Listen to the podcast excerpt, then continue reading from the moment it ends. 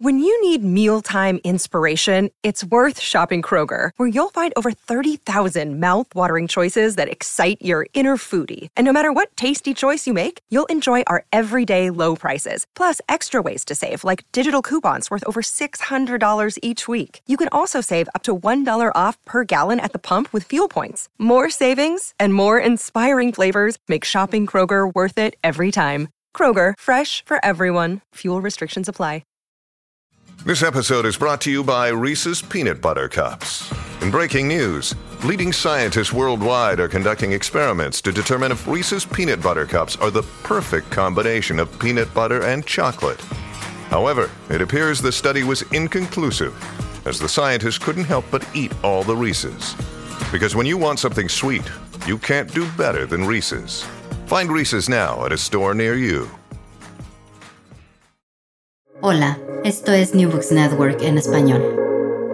Hola, bienvenidos y bienvenidas una vez más a New Books en Historia, un podcast de New Books Network en español. Yo soy Alexander González, historiador y presentador de este episodio.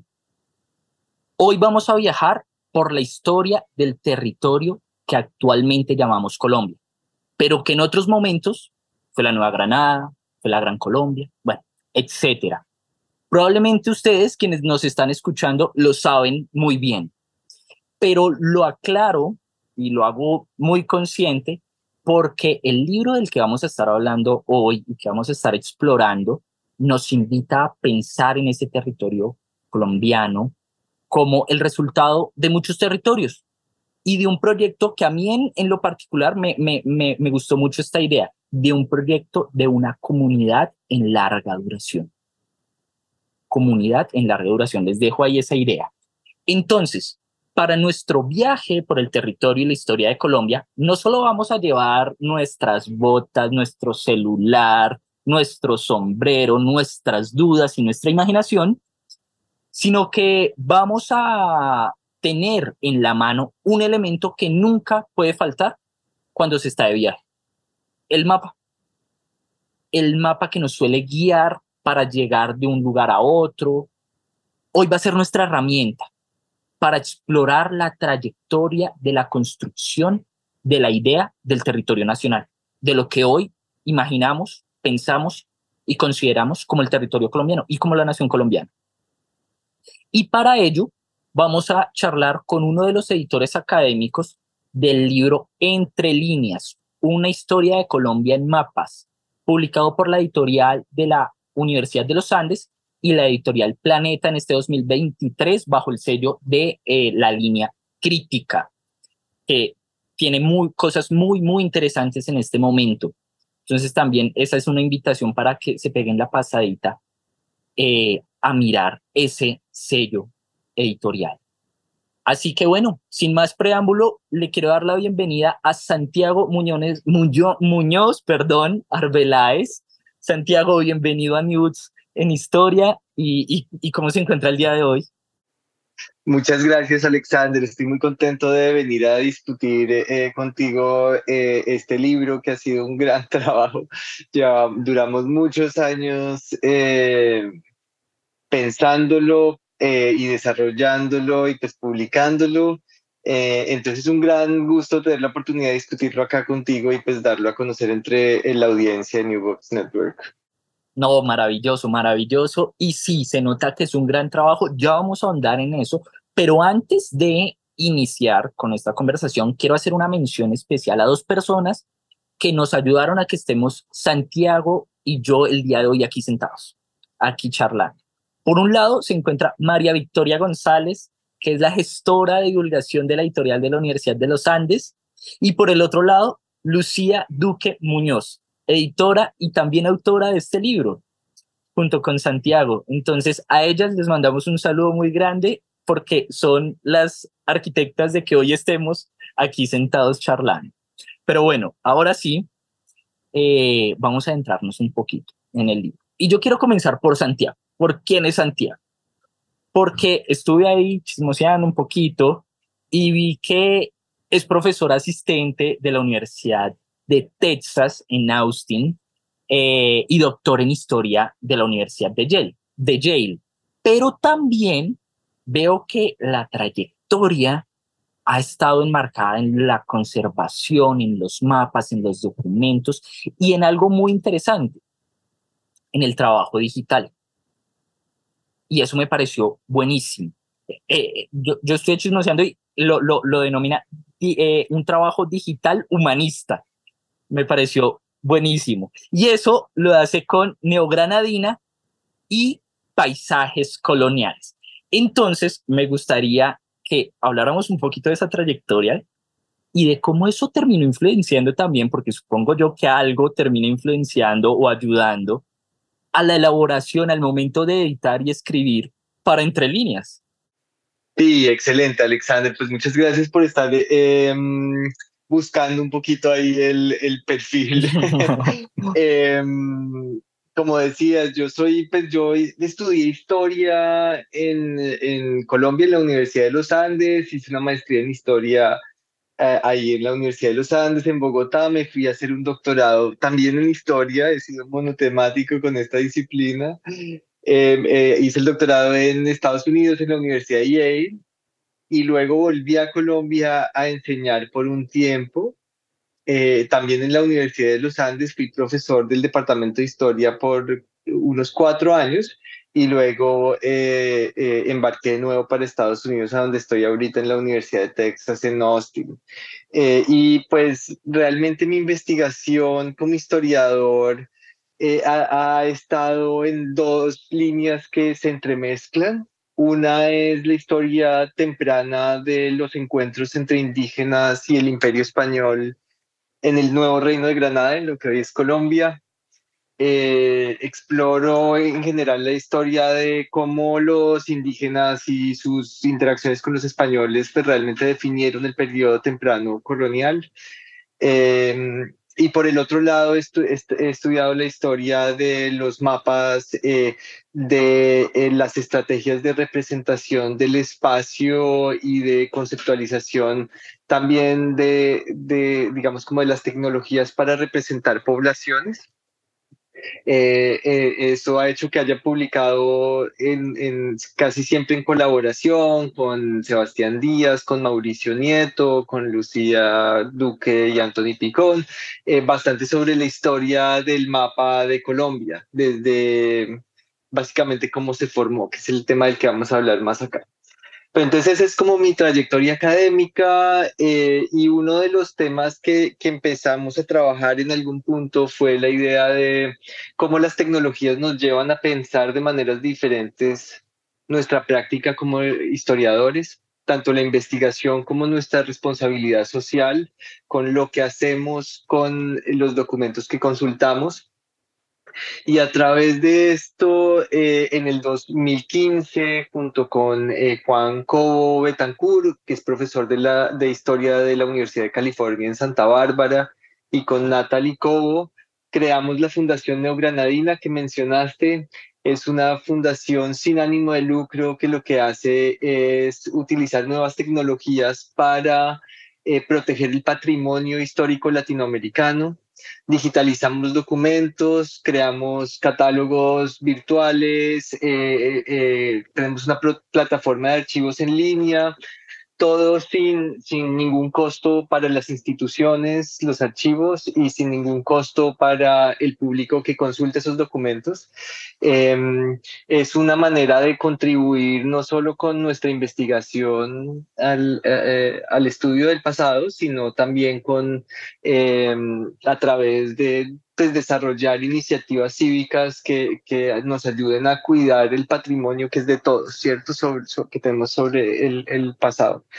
Entonces, e, ese, e, ese, ese es uno de los proyectos de humanidades digitales que ha sido definitivo para mí, ha sido impresionante y a través de este de, de Neogranadina salió una patica que, que, se llama Paisajes Coloniales, que es eh, mezcla la las líneas de las que hablaba antes, de la historia indígena, la historia del territorio y la historia de los mapas. Em, al, al, e, es un recurso que pues la idea es que se use en colegios y en todos lados eh, que yo lo uso en mis cursos universitarios, en, lo he usado en Colombia, en Estados Unidos, en todas partes, y que lo que hace es utilizar una pintura del siglo XVII un, podría ser, es como un híbrido entre un mapa, una pintura de paisaje y un documento legal en, en, el que se muestra cómo han cambiado los, los eh, territorios de lo que hoy es la sabana de Bogotá. Entonces yo en la página web eh, uso esa imagen como una manera de presentarle a los estudiantes cómo el territorio es algo histórico, cómo el paisaje cambia a medida que cambian las relaciones sociales, a medida que cambian las relaciones de poder entre las personas, y entonces cómo de alguna manera el paisaje que, que habitamos en la sabana de Bogotá es realmente un paisaje que en, en, gran medida se desprende de la colonización española y de la manera como eh, cambió los paisajes indígenas. Eh, es un poquito sobre mi trayectoria, entonces son muchas patas distintas, pero todas como convergen eh, en un cuidado, eh, en atención como historiador por los documentos eh, por, eh, entre ellos mapas, pero también otros documentos, y la manera como esos eh, documentos nos hablan em, pues sobre nuestra historia remota, pero también es sobre cómo ha cambiado las relaciones de poder en, en el espacio. Entonces, bueno, ahí voy a hacer la cuña, la invitación, acceso gratuito a ambas plataformas en, en www.neogranadina.org y paisajes, paisajescoloniales.com. Péguense la pasadita. Yo estuve, yo estuve mirando y a mí me pareció muy, muy chévere. Eh, entonces, nada, ahí queda la invitación. Y, y bueno, cuando yo vi este libro, a mí de una me llamó la atención. Lo vi por Twitter. Lo vi por Twitter, me enteré por ahí y dije, aquí hay que mirar, hablar de este libro. Y lo primero que se me vino a la mente, que quizás es la pregunta más obvia, pero para mí sería la más importante, es sobre lo que es un mapa. Porque todos los días nos encontramos con algún mapa, yo creo que en nuestra cotidianidad. Y, pienso que no somos tan conscientes de ello. Entonces tenemos Google Maps, pero quizás por, por lo que no, no está la materialidad como tal ahí de, de la hoja, de pronto no somos tan conscientes de que eso es un mapa, eh, o no sé, em, eh, los mapas del sistema de transporte de nuestras ciudades, o aquí en Bogotá, por ejemplo, que ocurre que le dan a uno un folleto para publicitario para ir a tal almacén y está el mapita y chiquitico. Esos son mapas y los tenemos ahí. Y entonces, pensando en esto, quisiera preguntar, quizás lo más obvio, ¿qué es un mapa? ¿Qué, qué lo compone? ¿Qué nos muestra y qué nos ocultan los mapas? Excelentes preguntas, Alexander. Y estas preguntas son unas de, unas de las que mm, abordamos en el libro y pues que tuvimos que básicamente pues, enfrentarnos con, este, eh, con, con, estas grandes preguntas conceptuales a la, a la hora de emprender este proyecto. Pues así una respuesta abstracta, eh, pero, eh, pero que nos puede servir como, como punto de partida es un mapa, es una representación del espacio que se hace, eh, digamos, por una eh, población específica de acuerdo con criterios específicos de lo que es una representación, utilizando las tecnologías de representación de cada momento y de cada grupo humano y de acuerdo con lo que entienden que es un espacio. Entonces, esa idea de representación del espacio parece muy sencilla, pero es variable de acuerdo con lo que para cada sociedad es una representación y la manera como conciben y habitan su entorno. Y esto es muy importante porque por mucho tiempo la historia de los mapas se hizo con la idea occidental de lo que es un mapa y teniendo como referente el mapa actual. Entonces lo que se hacía era, se cogía el mapa de hoy y, y decía, ah, esto es lo que es Colombia, vamos a mirar los mapas del pasado a ver si son acertados o no son acertados. Ah, este es incorrecto en esto, pero es correcto en este, este es incorrecto en esto, pero es correcto, y se cruzaban así las ideas. Eh, esta, pues para mí no es una historia que, que sea, no es una forma de hacer historia que sea tan interesante, porque está tomando nuestro mapa como la única manera de ver y representar el mundo. Eh, lo, interesante de, de, estudiar los mapas del pasado es precisamente ver cómo están representando el espacio en ese momento, cuáles son los problemas que están enfrentando, qué es específico de la manera como están habitando ese territorio y cómo, cómo la cartografía nos puede meter en este mundo, tanto mental como físico, como material de ese momento, en donde están enfrentando eh, eh, distintos eh, procesos sociales. Entonces, entonces esa diversidad es muy importante. Ahí la diversidad de los mapas ya no, no, no nos dice, no nos habla de un error, sino genera la pregunta, ¿por qué están representando el espacio de la manera como lo están representando? ¿Qué es lo que está en juego en ese momento? Eh, y, bueno, pues entonces, eh, si ampliamos la noción de cartografía de esa manera, lo que tenemos es una revolución, ¿no? Eh, entre los COGI, por ejemplo, el telar es un tipo de mapa cada una de las puntas eh, eh, eh, refiere a, una, parte específica de la sierra, los contornos de la sierra, el centro del telar es el pico. es un, en ese sentido, es un marco conceptual para entender su universo.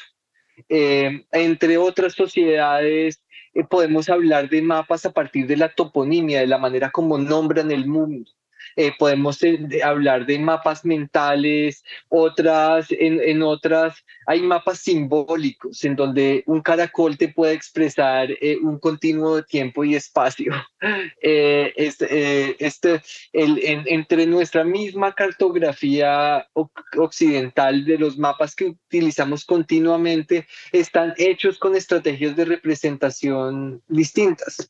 Si tú vas y miras el mapa del Transmilenio, y lo traslapas con un mapa de, lo, de, la geografía de la ciudad de Bogotá, un mapa físico geográfico, no coinciden, porque el mapa del Transmilenio está distorsionado y está, pues, las líneas están puestas en colores para ayudar a la gente a que ubique cuáles son las paradas, cuáles son las estaciones y con eso distorsionan el mapa. Eso quiere decir que lo que tenemos que, eh, no todo, tenemos que entender cada mapa dentro de sus mismas, dentro de sus propias coordenadas, cómo se, se, cuáles fueron los objetivos que tuvieron para representarlo de esa manera, cuáles eh, eh, tecnologías había disponibles en el momento. Y digamos como qué problemas sociales hay en el entorno. Eh, es una respuesta complicada, pero esa es básicamente eh, la manera como abordamos la definición de, del mapa en el libro. No, está súper y, y eso me pone a pensar un montón, porque el libro, entre líneas, nos presenta un recorrido del siglo XVI al siglo XX. Y, y este recorrido, pues obviamente está lleno de mapas muy diversos, muy, muy diversos con, con, con protagonistas también muy diversos. Em, y bueno, para, para, para darles una idea, el libro, el libro es, es grandecito, es un formato grande y es muy bonito porque hay no solamente una diversidad de mapas que están en un gran formato, sino que sus capítulos son bien, lo, lo hablábamos hace un, hace un rato detrás de cámaras, eh, la mayoría de capítulos son bien accesibles a, a, un público general, que eso está muy chévere. Y entonces en este recorrido veo yo, y trayendo un poquito las ideas de, tu anterior respuesta, hay una evolución, entre comillas, no, no algo lineal, sino como una transformación del mapa, incorporación de elementos, también eliminar elementos de, de, del mapa mismo, de, lo que se está representando, bien sea Bogotá, bien sea el Amazonas, bien sea Colombia, eh, etcétera, y está la idea de esa comunidad imaginada, ese territorio nacional, esa nación como tal. Entonces, mi pregunta es en este caso, ¿cómo nos presenta esa transformación en este recorrido del siglo XVI al siglo XX, estas transformaciones de los mapas, pero también de la idea de la nación colombiana, del territorio colombiano, entre líneas. ¿Cómo, cómo lo podemos ver? Excelente, Alexander, muchas gracias. Pues déjame y empiezo con una, mm, con la manera como abrimos el libro en la introducción. Y es que nosotros... Me, encantó.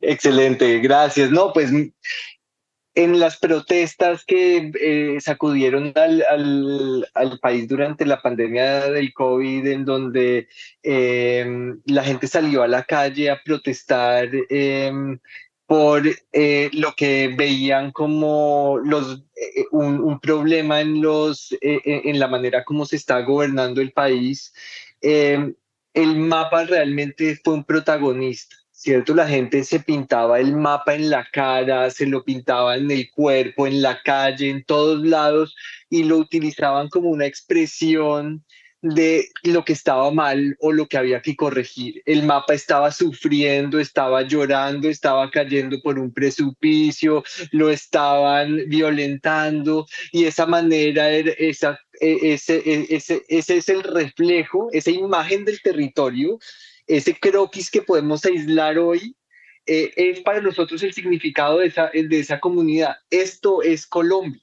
Y eh, entonces utilizar esa imagen era una manera de aludir a esa noción de comunidad, a esa noción de un grupo humano que comparte ciertos valores y cierta trayectoria histórica y que tiene que redirigirse en un camino.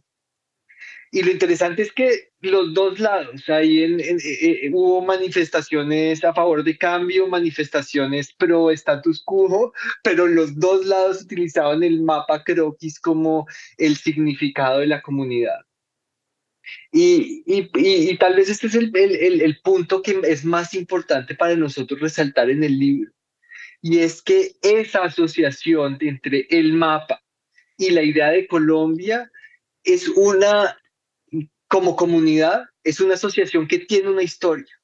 Eso no ha ocurrido desde siempre eh, y necesitamos rastrear cómo e, ese proceso a través del cual desarrollamos una idea compartida de comunidad a través del territorio y entender que es una historia múltiple, es una historia diversa. Si nos vamos a cualquier punto atrás en el pasado, había muchos futuros posibles en donde distintos proyectos de territorio habrían podido resultar, pero de alguna manera eh, este fue el que resultó. Entonces, si nosotros como historiadores durante décadas eh, eh, nos han estado hablando de Colombia prehispánica, Colombia colonial, ¿no? Colombia es como si tuviéramos un territorio, si, si fuéramos una misma comunidad que viene de un pasado remoto, pero lo que proponemos acá a través de mirar unas historias múltiples y diversas de, eh, de, de, de, 26 mapas a través de cinco siglos es que en, realmente este proyecto de comunidad viene de unas historias muy diversas y que se fue consolidando, sí, con un recorrido histórico que tiene unas fases discernibles. Entonces, el reto del libro ha sido como, bueno, ¿cómo historizamos el surgimiento de ese mapa como proyecto de comunidad, ese tránsito de la diversidad a una idea relativamente coherente en donde la gente utiliza ese croquis eh, eh, en, en donde, eh, para representar su visión de la comunidad. y nuestra aproximación, la, la manera como decidimos abordar esa historia fue a través de esta visión comprensiva, amplia y diversa, utilizando un esquema editorial en donde invitamos autores, esto es una obra colectiva, eh, invitamos muchos autores que cada, para que escribieran capítulos, cada uno centrado en un mapa en específico, en un mapa que consideráramos entre los autores y los editores que era un, un, mapa que era representativo e importante para la historia, para esa historia que queríamos contar. Entonces, cada capítulo se centra en un mapa y los capítulos están agrupados por siglo. Entonces tenemos eh, cinco partes, el siglo XVI, XVII, XVIII, XIX y XX, y en conjunto van mostrando eh, esa trayectoria en donde se va consolidando, en donde el mapa se va transformando hasta eventualmente llegar a representar esa, esa comunidad. En ese recorrido, y fuera de que Santiago es uno de los editores, también es autor. Está en ese primer apartado del siglo XVI, en un capítulo titulado Un mestizo transatlántico y sus dibujos del nuevo reino de Granada. Un capítulo que nos presenta el caso de don Diego de Torre, el cacique de Turmeque, que en 1584 llega a presentarle al rey Felipe II dos mapas. ¿Cómo fue, qué nos presenta este, este, este capítulo y cómo fue su elaboración? ¿Qué retos hubo al momento de realizar y de condensar este capítulo, capítulo también pensando en algo que hablábamos anteriormente, anteriormente y es esa idea de de poder llegar a un público eh, amplio, no solamente a un público académico. Y eso ya tiene unos retos bien, bien complejos. Entonces, Santiago, por favor, cuéntanos un poco de, de, este capítulo, de, de quién era también don Diego de Torre y, y, sus mapas y su travesía transatlántica eh, y de la elaboración de este capítulo. Excelente, Alexander, muchas gracias. Sí, em, déjame y, tomo un camino un poquito más largo para responder esa pregunta. Y es que, y, y, quiero decir que empezamos con el siglo XVI, empezamos en el momento, eh, eh, en, en la primera representación del nuevo mundo eh, como una tierra nueva, distinta de las tres partes conocidas por Europa en ese momento, eh, distintas de Asia, África y, Europa.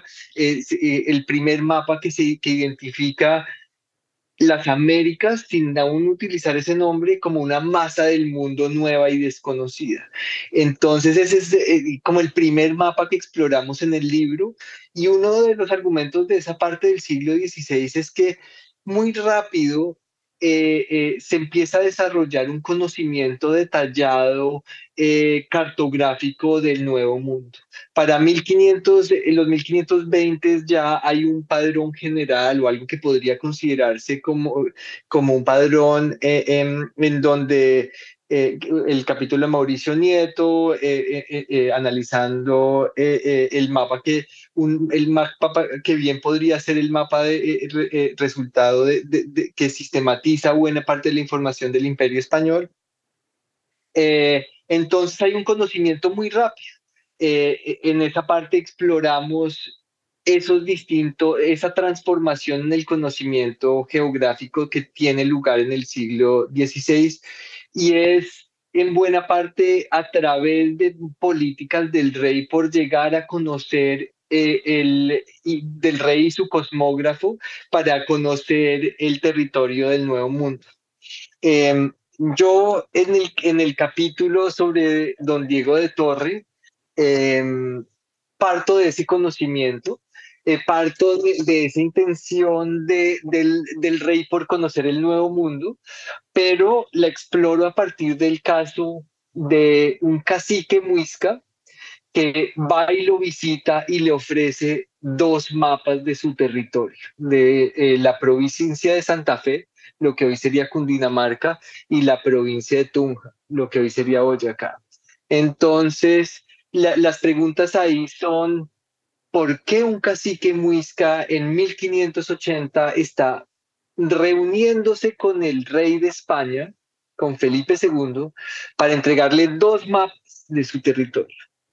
Y mm, la respuesta es compleja, eh, es una historia fascinante. Eh, en mi proyecto de libro ahorita tengo dos capítulos bien extensos sobre esta historia, estoy desarrollando otro proyecto que va a tratar sobre, sobre este mismo personaje, entonces hay mucho que decir. Em, pero eh, don Diego es un cacique que em, se que es mestizo, su papá es un encomendero español, su mamá es la sobrina del cacique anterior de Turmeque, eso lo hace a él por la, el sistema matrilineal muisca, lo hace heredero del cacique. Eh, él cuando hereda el cacicazgo, cuando por fin se vuelve cacique, eh, el, el encomendero es su medio hermano, el hijo del primer matrimonio de su padre que ha venido de España y para hacer la historia corta, ellos se, se, meten en una disputa, pelean por la cantidad de tributo que tiene que pagar su comunidad indígena. La, la audiencia, el, órgano administrativo más grande de, o más, mayor del nuevo Reino de Granada, decide quitar, eh, destituir a don Diego de su cargo como cacique y lo hace argumentando que los mestizos, como él es hijo de madre indígena y, padre español, que los mestizos son unos malos individuos que son peligrosos.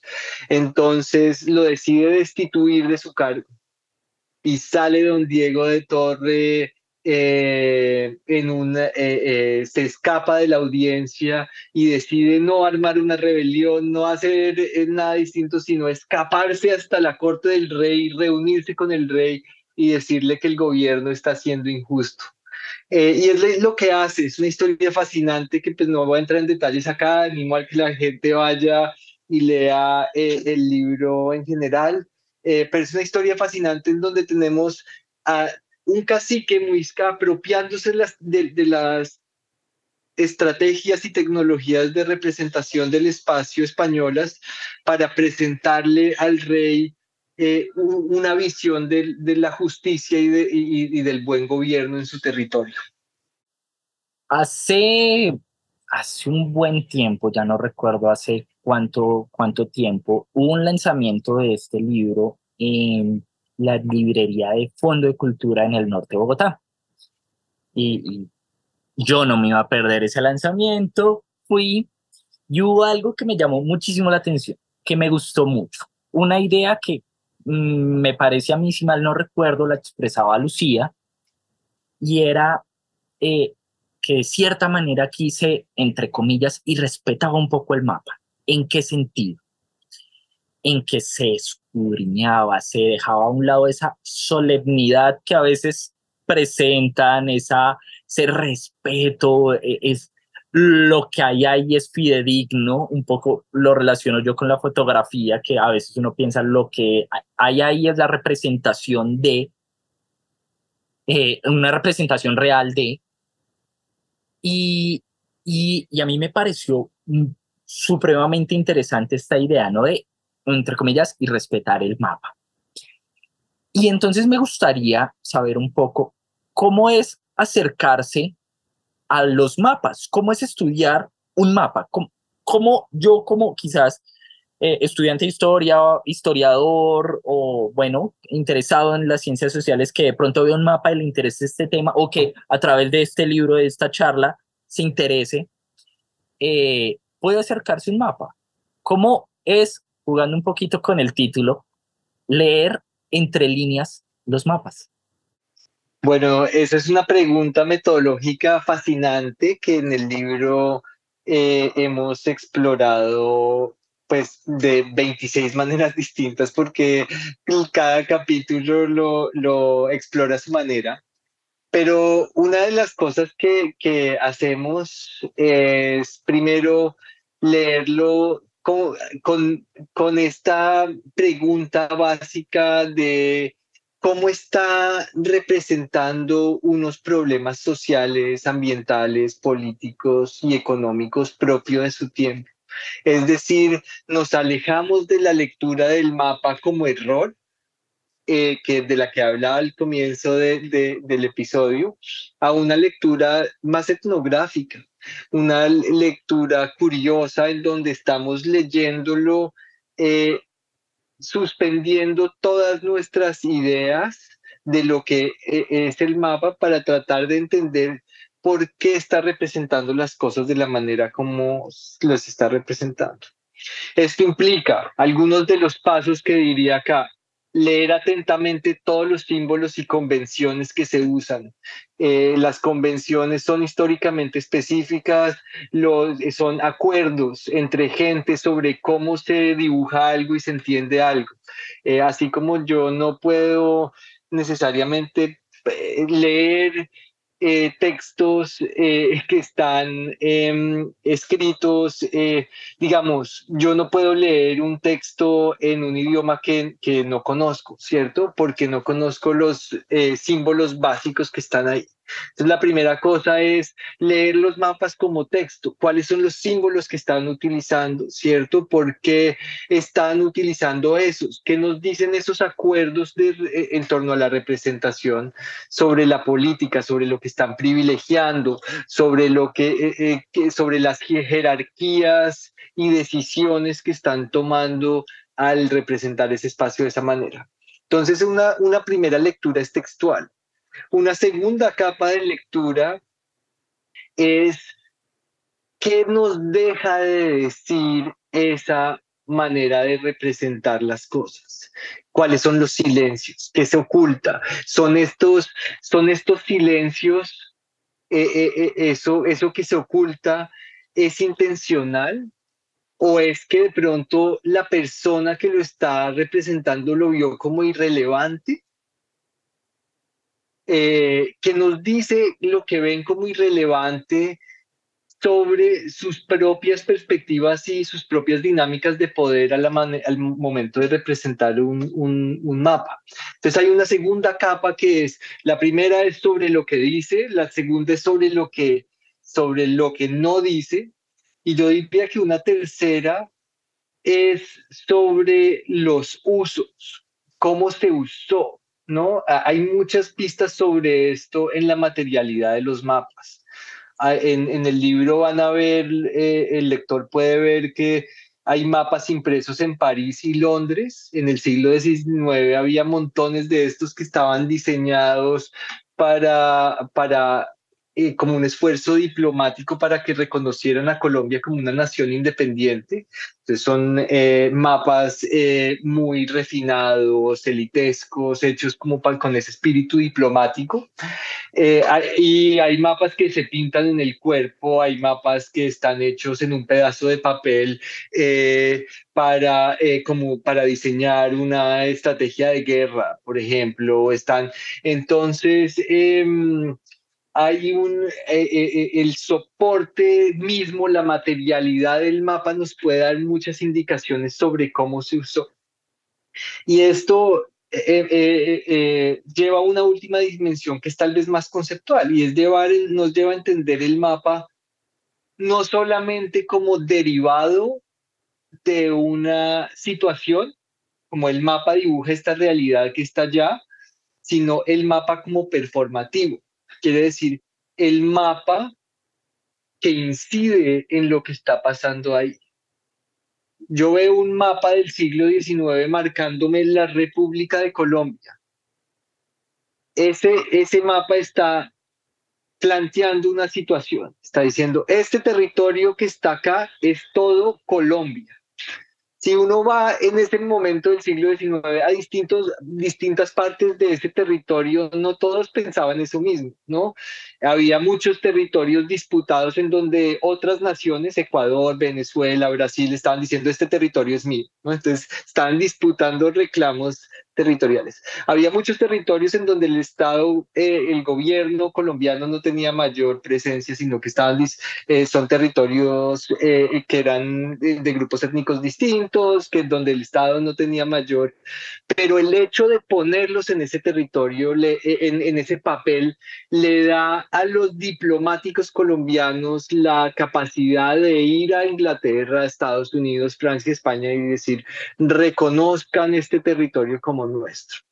Entonces, el mapa está haciendo cosas, está permitiendo hacer cosas que van a incidir en el, también en la historia de ese territorio. Eh, nos lleva a ver el mapa, no, eh, eh, de nuevo, no como eh, como un reflejo del territorio, sino como un proyecto sobre el territorio, como, un, eh, como, con una agencia, como un agente casi, como, como, como diría Bruno Latour, un término feo, como un, como un actante, como algo que va a terminar modificando eh, a la sociedad y al espacio también. Entonces, esa sería la, la última dimensión que le agregaría a esa lectura metodológica. Es complejo y, no, y, y digamos que eh, cuando hacemos estudio de mapas históricos, no siempre podemos explorar todas esas dimensiones en igual medida. Entonces, en los, por eso digo que en, los, en el libro hay 26 maneras distintas de aplicar esa metodología. Todos partimos de esa, de esa lectura crítica de los mapas, pero los mapas que estudiamos nos llevan en distintos caminos y nos llevan a visibilizar distintas eh, dimensiones de, de, esa aproximación crítica a, a los mapas como fuentes. Mm, yo quiero, yo quiero ponerte un poquito en aprieto, Santiago, porque ya hablamos de tu capítulo, pero me gustaría que le recomendaras a nuestros oyentes algún otro capítulo, algún mapa que, que, que digan, este sí o sí debe conocerlo, debe verlo, porque, no sé, ¿Cuál, ¿Cuál sería esa recomendación, Santiago, para seguir antojando a nuestros oyentes a que visiten este libro? Les recuerdo que estamos hablando del libro Entre líneas, una historia de Colombia en mapas, libro publicado por la editorial de la Universidad de los Andes y la editorial Planeta bajo su sello de crítica. Entonces, Santiago, ¿qué, qué mapas nos recomiendas? ¿Qué mapa? Pues me pusiste en aprietos y lo primero que debo decir es que este es, un libro colectivo, eh, de nuevo reiterar esa idea y, y, decir una cosa que debía haber dicho desde el comienzo, y es que los editores de este libro somos eh, Lucía Duque, Anthony Picón, Sebastián Díaz y Santiago Muñoz. Eh, ninguno de ellos tres pudo estar presentes hoy, pero el trabajo es totalmente colaborativo y compartido con ellos y lo que hicimos fue convocar una red enorme de investigadores colombianos que están haciendo un trabajo excelente en esta área. Entonces, un agradecimiento colectivo a todos los autores, un reconocimiento a su trabajo.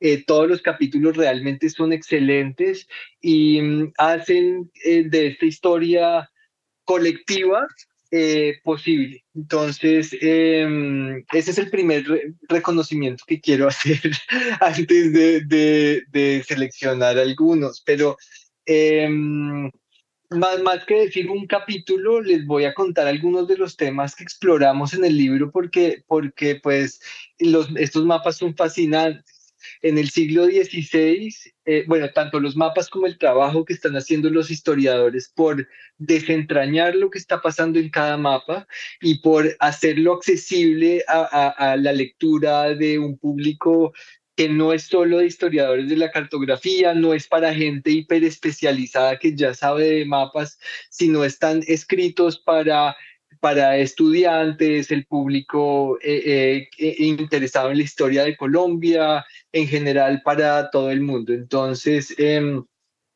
el siglo XVI incluye, mapa, eh, incluye temas como el primer mapa que plantea el Nuevo Mundo como una manchita verde, es el mapa de Juan de la Cosa en 1500, eh, sobre el que escribe Paolo Viñolo, profesor de la Universidad Nacional, eh, Mauricio Nieto, profesor de la Universidad de los Andes, explora la historia, el, el mapa de Diego de Rivero de 1520, que ya ha logrado sistematizar una cantidad de conocimiento impresionante, eh, y es un capítulo que vale la pena leer, entonces lo recomiendo.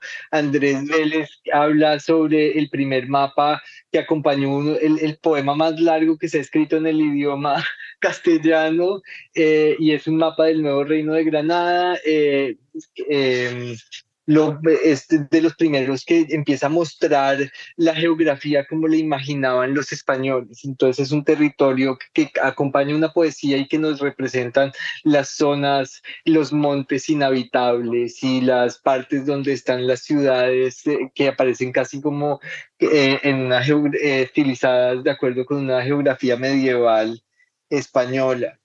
Eh, y el, eh, eh, otros capítulos sobre esto, pues es el de Diego de Torre, que ya hablé un poco, y Juan David Montoya, profesor, profesor también en Medellín, nos habla sobre, el, el, las sobre cómo la violencia colonial se ve en un mapa del, del siglo XVI en el Chocó.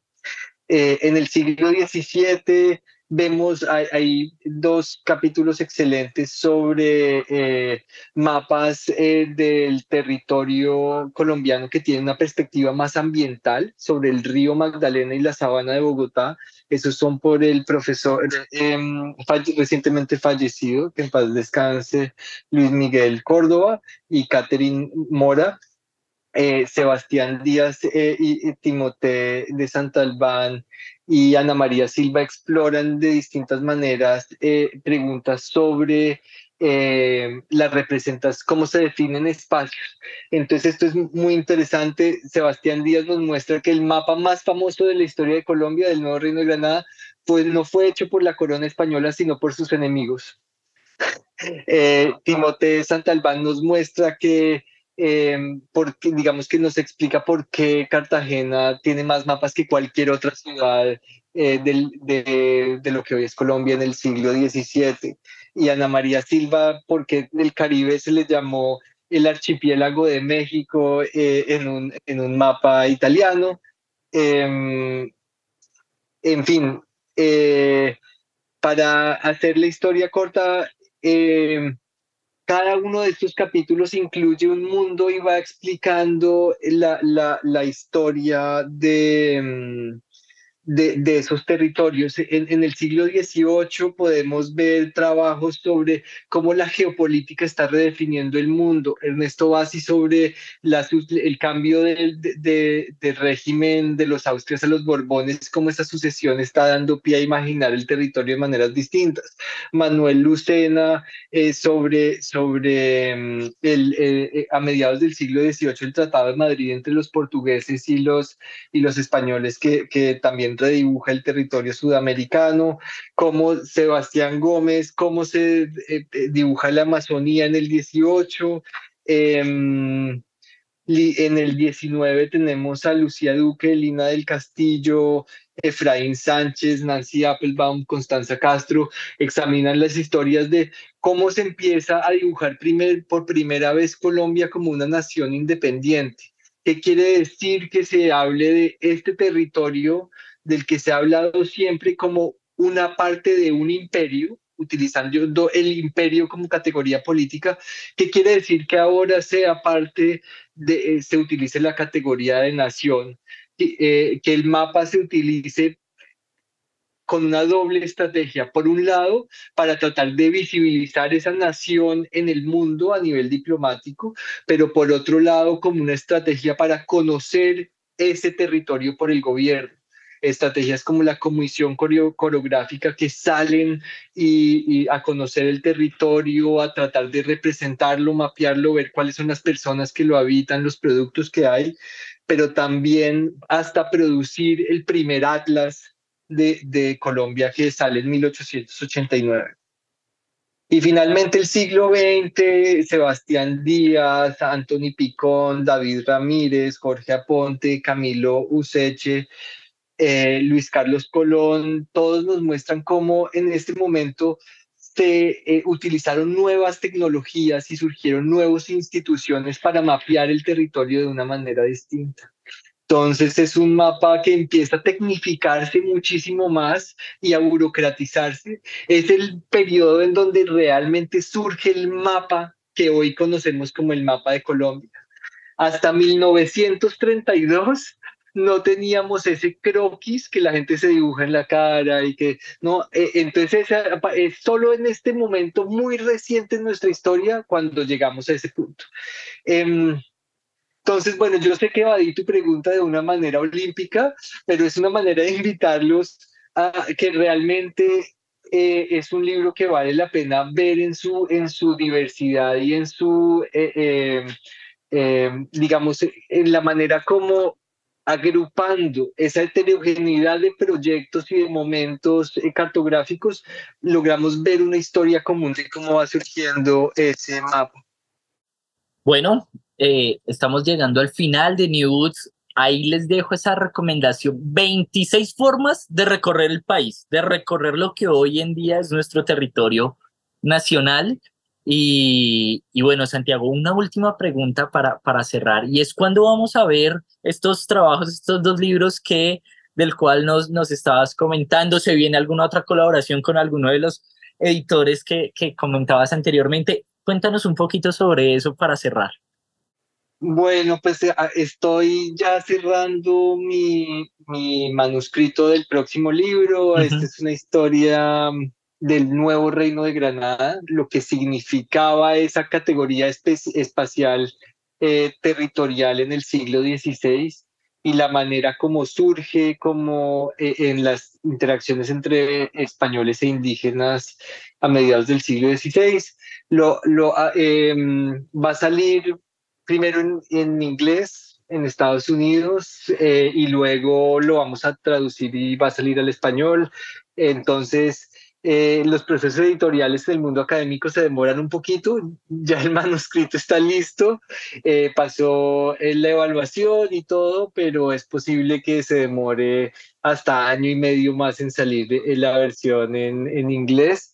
Eh, y la idea, me encantaría que lograra lograr que la versión en español saliera más o menos al mismo tiempo. Entonces eso viene y los otros proyectos están con una línea de tiempo un poquito más prolongada, pero hay cosas emocionantes pasando con el proyecto de paisajes coloniales, el que, que hablamos, que es eh, paisajescoloniales.com. Ese lo vamos a volver un, un proyecto de libro físico eh, orientado a educación eh, secundaria para colegios em, y la idea es imprimir ese libro para distribución gratuita en colegios públicos. Eh, es un proyecto que, que, está ahorita también en, en marcha, entonces espero que esto pueda ser una realidad en el próximo año. Bueno, Santiago, muchas, muchas, muchas gracias por haber estado aquí con nosotros contándonos un poquito más sobre Entre líneas, una historia de Colombia en mapas, que, que invito a todas las personas a que lo lean, a que lo genen, a que lo comenten, lo critiquen, lo debatan y generen más preguntas y más curiosidad y también se peguen la pasadita por, por los proyectos de Santiago. Eh, y nada, no, Santiago, de nuevo, muchas gracias por haber estado aquí en News.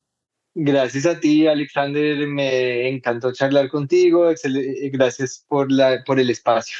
No, eh, y bueno, nada, esperamos volverte a tener por aquí en, en estos micrófonos.